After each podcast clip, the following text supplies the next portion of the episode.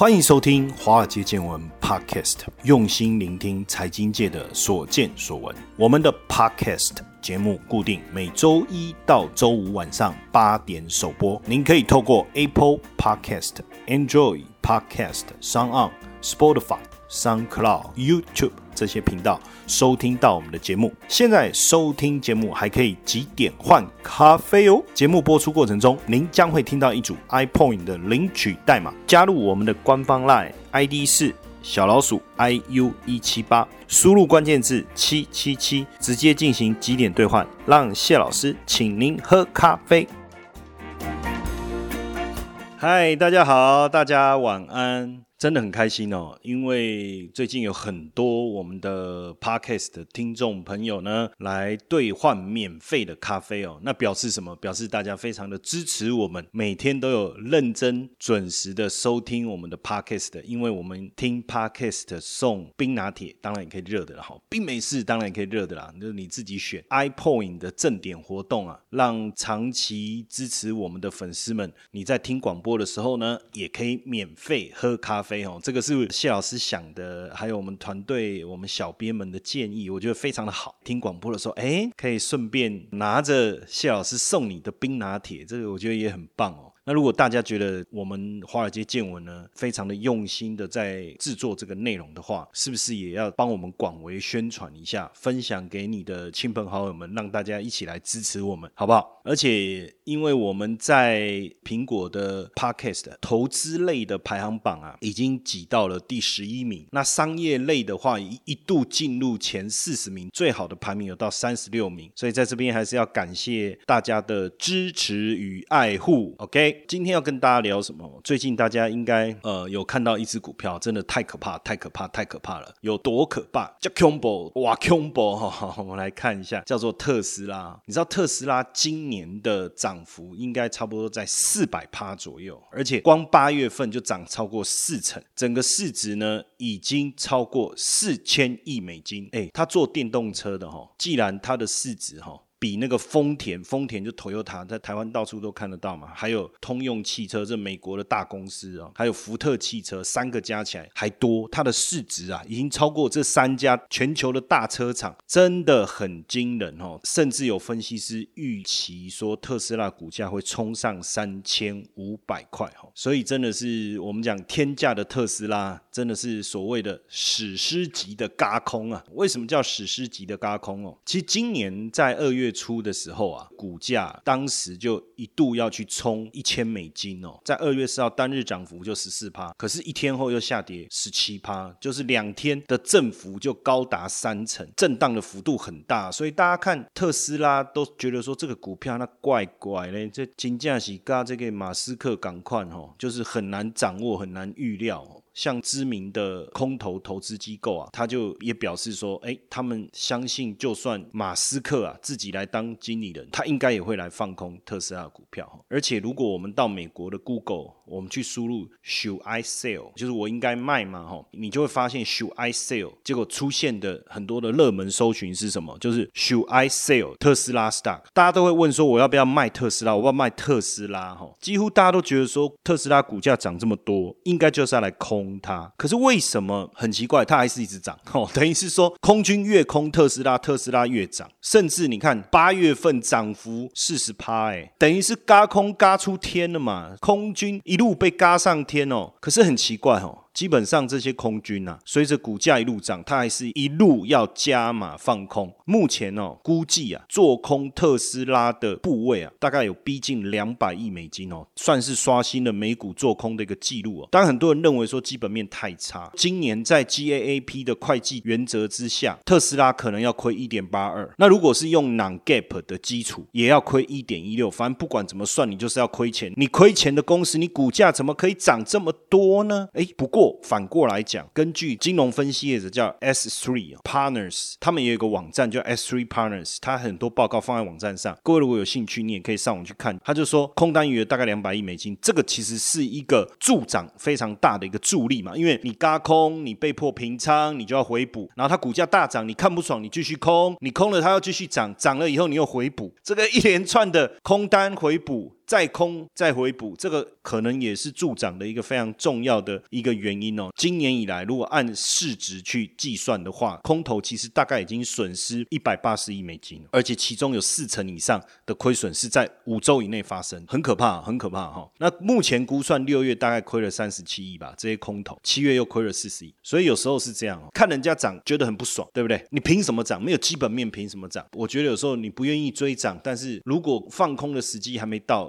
尽量也不要随意的放空哦。那这一个股价的大涨，当然让空单大增，是不是也反映了大家对特斯拉执行长马斯克的看法？不过我觉得很有趣哦，就这个股票的一个表现跟马斯克的个性好像也蛮像的，因为他本人也是一个很矛盾。记不记得他曾经在节目上受访的时候，既然在抽大麻烟呐，那那时候也影响了特斯拉的一个股价。那当然他就是一个天才嘛，但是常常又会失控。不管媒体也好，投资人也好，对他其实是毁誉参半，而且他对唱空特斯拉的人。常常很严厉的批判的哦，不止一次放话要火烧空头。不过看起来他的火烧空头的目标是有达成，因为特斯拉的股价和基本面越来越脱节哦。哎，不过有趣的事情是什么？知名的放空机构浑水啊哈，反而说放空特斯拉不是个好主意。虽然特斯拉的商业模式可能不具可持续性，但是他也不会去放空哦。所以你看哦，这也很有趣嘛，因为浑水机构就是到处找那个财报啊，基本面有问题。的公司来放空，但是反而特斯拉，我们刚才讲从财报的角度来看，今年不一定会赚钱的角度来看，他反而觉得不要去放空哦。所以浑水虽然长久以来也批评马斯克，但是他说看坏跟放空是两回事，我觉得有道理。你觉得特斯拉不好，或者说产业趋势各方面不好，看坏，但是你要去放空它，还是要顺这个势啊。所以浑水目前也没有持有任何的特斯拉空单，甚至在接受彭博社专访还说：“哦，Thanks God，哦，谢天谢地，没有放空这个股。”票那基本上呢，特斯拉在飞涨的情况下。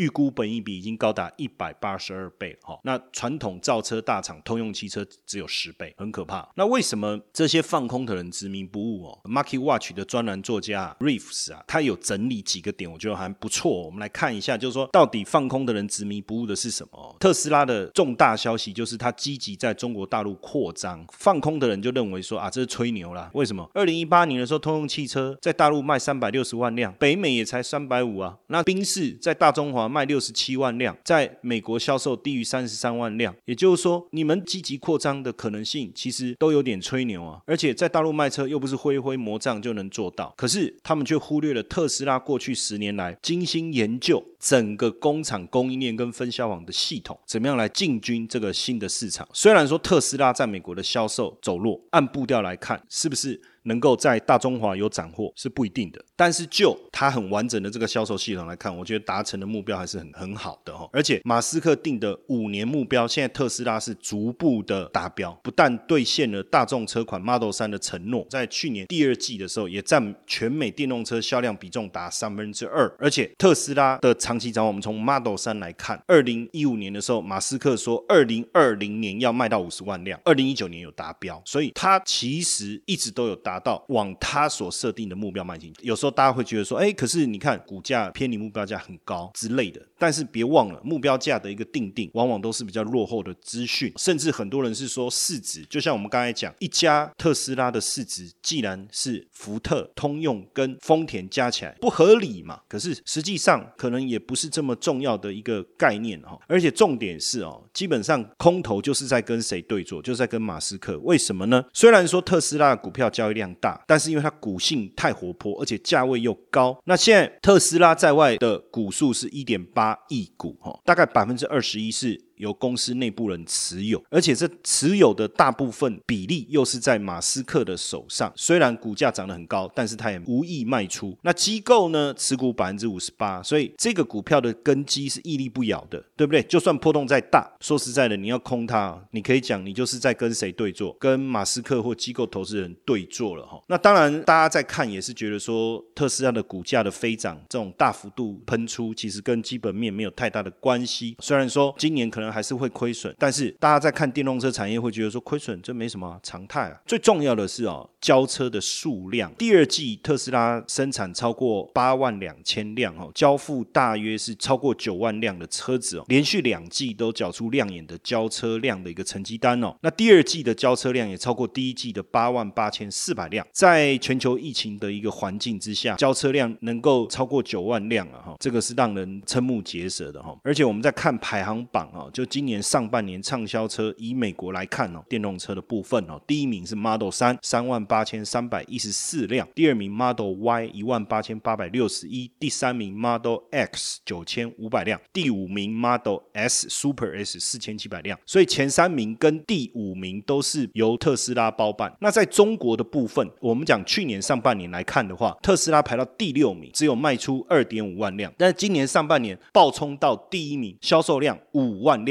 占整体电动车的市场份额是二十一点四啊，而且预计二零二二年中国的市占目标是百分之四十。不不论是看美国市场也好，中国市场也好，几乎基本上已经是特斯拉的天下了。这个会不会去支持它股价持续大涨的一个原因呢？那当然，电动车最重要的就是电池嘛。那特斯拉的电池有多厉害？即将要推出了寿命达百万英里的电池，它的。电池技术等于是颠覆了市场。这个改良后的超级电池啊，在一千千次放电循环后，还可以保持九十五趴的寿命；在经过四千次的循环后，还可以保持九十趴的晶能性能。而且，特斯拉加拿大电池团队透露一个非常让人期待的一个研究进展，就是新型的电池技术在能量密度上的突破。哎，连电动飞机未来都可以使用，这个是很惊人的。那特斯拉到底有多厉害啊？包括还有一个就是在晶片上面哦。特斯拉的晶片既然可以看懂红绿灯号字哦，而且这个晶片是 HW 三点零，那这样晶片的一个能力啊，本来预估要到二零二五年才成熟，但是特斯拉在现在即将要推出，代表它已经领先市场大概五年到六年了哈。那这个 HW 三点零是马斯克从苹果挖角来的八能所主导的，他过去也参与 iPhone 的晶片的开发嘛。那这个三点零呢，每秒可以处理两千三百张图片，是旧款 H。W 二点五的二十一倍，计算能力呢也提升了七倍，而且两颗晶片独立运行，任何一个部分故障，哎也没有问题。那我们再看自驾等级啊，其实有分 L one、L two、L three、L four 跟 L five 哈，最高就是全自动驾驶，完全不用人的操作，电脑可以在任何路况下执行全部的行驶功能。那从这个角度来看，特斯拉的晶片可能即将要逼近到 L 五哈，目前还算是在 L 三，等于是说有条件的自动驾驶啊，它可以在有限制的路况执行全功能，不过驾驶员要随时能够接管，这是法规规定有条件的自动驾驶。L 三目前特斯拉啦、奥迪、宾士、B N W、Volvo、Lexus 的晶片大概都可以做到了哈。当然，L four 就是高度自动驾驶，L two 是部分自动驾驶，是大部分的车厂大概都有了哈。那当然，L one 就是辅助驾驶、定速啦、偏移辅助啦、自动刹车这个部分。所以等于是现在特斯拉已经 L 三要往 L 四迈进，甚至要去达标 L 五哦，领先整个市场。在过程当中啊，特斯拉销售长虹啊，除了马斯克以外，还有谁开心？那应该就是台场了。为什么？我们等一下下一段来跟大家讨论。谢晨燕老师寻找接班人计划，操盘领航员，开创斜杠收入线上说明会，搜寻赖好友 at iu 一七八，输入关键字八八八。好，为什么特斯拉销售长虹？最开心的是台厂，因为特斯拉根本离不开台厂，知道吗？如果我们去拆解特斯拉的供应链呢，目前是有二十九家，百分之七十五的供应商都是台厂。那当时为什么特斯拉会跟台湾的产业有这么大的关系哦？其实有几个原因哦，就是当时和大去拆解这个引擎跟变速箱，而且把零件做了逆向工程，包括尺寸规格都能符合。虽然最后没有组装起来，可是却让和大研究出齿轮。跟传动轴的技术，也因为这样打入美国通用、福特、克莱斯勒跟 B N W 供应链，所以当时特斯拉二零零八年找上门的时候，和大已经有非常好的技术，就是在齿轮跟传动轴的部分，这当然就是一个非常重要的关键。再来一个就是电动车，你严格讲起来，其实就很像有轮子的手机。随便讲好了，比如说电动车底下的电池，你知道超大电池里面有八九千颗锂电池哦，每一颗电池都要一条线去侦测温。度、电量跟放电的状况，每一秒都有大量的数据要准确无误传回电池管理系统。所以你可以讲，做电动车其实就是做一个大型的手机，它已经不是传统汽车产业的概念，而是一个 IT 业的概念。所以像特斯拉供应链的联家光电，它就是做 LED 的啊。比如说你传统汽车的车灯跟 LED 的比较，像 LED 里面有个叫硫性气体，硫磺的硫，它会变黑啊，而且怕静电、怕湿啊。做 LED 起家了，这个他知道怎么处理啊，他就切入特斯拉 Model 三，就变成 LED 尾灯的供应商啊。Model Y 的车灯设计跟 Model 三也类似，所以联家也有机会啊，争取 Model Y 的订单啊。因为消费者当然持续买单，所以台湾的这些厂商也持续的扩厂。就像我们刚才讲的和大，它现在嘉义大埔美工业区一厂、二厂才陆续完工投产，五月又三厂又上梁了啊。和大的讲法，哇，之前投下去的钱都还没有回本，可是订单又上门，那怎么办？当然持续盖厂，包括联家光电在苗栗的竹南、同心店，还有在桃园，还有华晨电机，未来要盖一百五十个充电站，所以也持续的在扩充生产设备啊。目前来看呢，特斯拉供应链的话呢，一线厂像和大茂联算是一线厂哦，还是首选。那二线的供应链厂也是有想象空间的。那比如说像智深科啊、定影啊、联家啦。合情呢？这些新同学，哎，其实你也可以把它放到名单里面哦。就像合情，他就强调说，哎，特斯拉 Model 三的继电器的基座，它就是全球的独家供应商。那 Model 三在美国顺产，他们也同样受惠啊。它是属于 Tier Two 厂，但是中国的工厂在二月中复工以后，哎，它也开始持续交货给 Tier One 的组装厂。所以合情的继电器基座适用特斯拉的两个车款，随着上海厂产能的。拉高，那合情的零件也持续的增量，也是非常重要的一个特斯拉概念股哦。那当然，特斯拉概念股里面呢，其实大家也整理蛮多的哈，包括像一五三六的核大、三六六五的茂联、四五五一的智深科、二二三一的维生、二三五一的顺德、六二三八的胜利、四七二一的美骑马，不是沙骑马，是美骑马。四七三九的康普，还有三五二六的反甲，六二五一的定影，五三零九的系统电，六二八八的联家。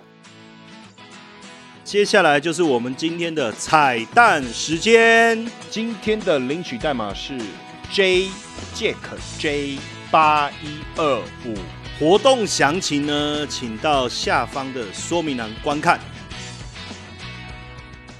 好，那我们在看这些特斯拉概念股的时候啊，其实有几个重点你要特别去注意哈。第一个，单纯的就是说我从它的 EPS，比如说核大。EPS 今年法人预估是三点七七，那以它目前股价一百零四来看，那我们就要去推估一下它的本益比会不会太高，这个就是一个比较重要的关键。那像茂联预估今年赚十四块，比如说我用二十倍的本益比去计算的话，诶，那股价两百八十块应该合理。那所以对照目前两百四十五，是不是还有表现的空间？那像智深科今年预估大概赚十块钱哦，那如果二十倍本益比，大概股价两百块是比较合理的。那像维生。今年大概估赚八点五，那八点五乘以二十，股价大概一百七十块。那当然你说为什么是二十倍本益比？那我只是举例，二十倍以下我都觉得本益比相对来讲是比较低嘛。所以如果说哎它股价距离我二十倍本益比都还有空间的话，那就更有胜算了嘛。那像反甲今年预估大概赚六块哦，那如果二十倍本益比是一百二十块，那目前股价大概在八十六块附近，哎空间相对就比较大。所以这是我们第一个在操作特斯拉概念股的时候第一个思维。那当然，因为现阶段我们在讲的特斯拉概念股其实都还不够纯呐。你看，像和大来讲好了，电动车占比大概三成多，将近四成，也就是说六成左右还是燃油车嘛。所以如果电动车跟燃油车都好，对它是比较好；反而电动车好，燃油车不好，对核大还比较有害，而不是有利哦。那基本上现在特斯拉的概念股哦，纯度都还不太高了，大概占营收比重平均来讲，大概在十五到二十左右。就举个。例子像这个茂联好了，营收的百分之四十还是来自于跟笔电有关的哦，那百分之十五才是车用。特斯拉的部分贡献可能估计大概在一成左右。那当然现阶段来讲，特斯拉非常重要的就是它的心脏，心脏就是电池占整个车子的成本是最高的，快四成。所以电池相关的部分，如果加上电机电控系统，大概就占了一半的成本。只是说目前台湾电池的部分还没有完整的产业链啊，因为现在特斯拉的电池是由松下 Panasonic 在供应嘛，那康普是少数提供一部分的电池材料给日本厂商，所以这个部分算是有沾到一点边呐。那所以如果从电动车的角度来看，台厂比较有机会，当然是电机电控的部分，因为这个部分跟传统燃油车的零零件有八成左右是相当相当类似的。那像虎脸也开始送样 for 电动车用的这个部分也开始销售了。电动车因为电流比较大，因为我们刚才就讲过，电动车就是一个大的手机的一个概念，所以它一样有散热的一个需求，电流大容易引发高热，那散热模组就是非常关键的。像建测本来主要营收当然是来自于伺服器晶片的均热片，但是它今年也在桃园盖新的厂房，要来拼车用的散热模组。那台厂呢，当然持续拉高电动车的占比啊，来抢这个关键零组件。那未来当然还是很有机会以台湾制为主，可是红色供应链会不会切入，会不会有影响？这个部分当然我们还要持续观察。当然，就目前台股相对位阶比较高，投资的资金不断切入，已经有点凌驾个股基本面哦。很多个股的本比也偏高的情况下，那到底要怎么操作这些概念股哦？第一个就我刚才讲，你可以先从本益比，从它的基本面来去思考。如果股价值得投资，我们再做；如果不值得投资，我们是不是再等一等？那如果说这些股价极其低、基本面好的股票，其实比较有机会出现落后补涨的行情。那当然，有时候它的题材性很好，股价也很强势，我们要不要稍微等，稍微回跌一点点？出现比较大的一个操作空间的时候再来操作，甚至我再讲有耐心一点，我们是不是等大盘或者是这些相关的股票都出现涨多拉回的时候再来做区间的操作，其实也无妨。简单来讲，目前特斯拉股价很强，那台湾的特斯拉概念股近期才开始跟上，因为特斯拉的股票八月份就涨了四成嘛，今年就涨幅快四百趴了。但是我们相关的个股似乎还没有这么强劲的表现，主要原因当然就是在我刚才讲的，我们的台厂概念股似乎还没。没有这么纯，百分之五十、百分之六十的营收都来自于电动车或特斯拉。但是在现在其他股票涨多了，大家开始要去找其他议题，找到台股能够资金转移的焦点的时候，当然现在特斯拉的概念股就形成大家关注的一个焦点。但只是说，在现在大盘相对位阶偏高，大家在操作股票的筹码比较凌乱，因为现在当冲的比例也很高嘛。那这样比较凌乱的情况下，我们是不是适合做波段的操作？我觉得也。也值得我们深思，因为像刚才我们提到的，像智深科这些股票，最近大家看好，但是也都把它拿来做当冲操作的一个对象啊。所以呢，如果我们去估算它的本益比相对偏低的，或许做破断操作可行。但如果说是符合我们特斯拉概念股，获利也不错，但是本益比也偏高的，我们是不是稍微等一下，等它有稍微有一些回档？因为长期的趋势性是在的嘛，所以不用担心说回档以后直接买进以后它就崩盘，倒不至于。那我们也可以等一下，等有。比较大的操作空间的时候再进场，或者是说我在追进这些强势股的过程当中，我也要给自己设定一个比较好的一个出场机制。例如我抢进，那万一跌五趴，我就停损出场。那如果涨上去，诶有获利一成，我先获利，先走一段再说。这也是一个就现阶段来讲，台股基期比较高，筹码比较混乱的时候的一个操作的做法。那毕竟概念股的强势确实在我们的眼前，有时候不做，它又一直涨。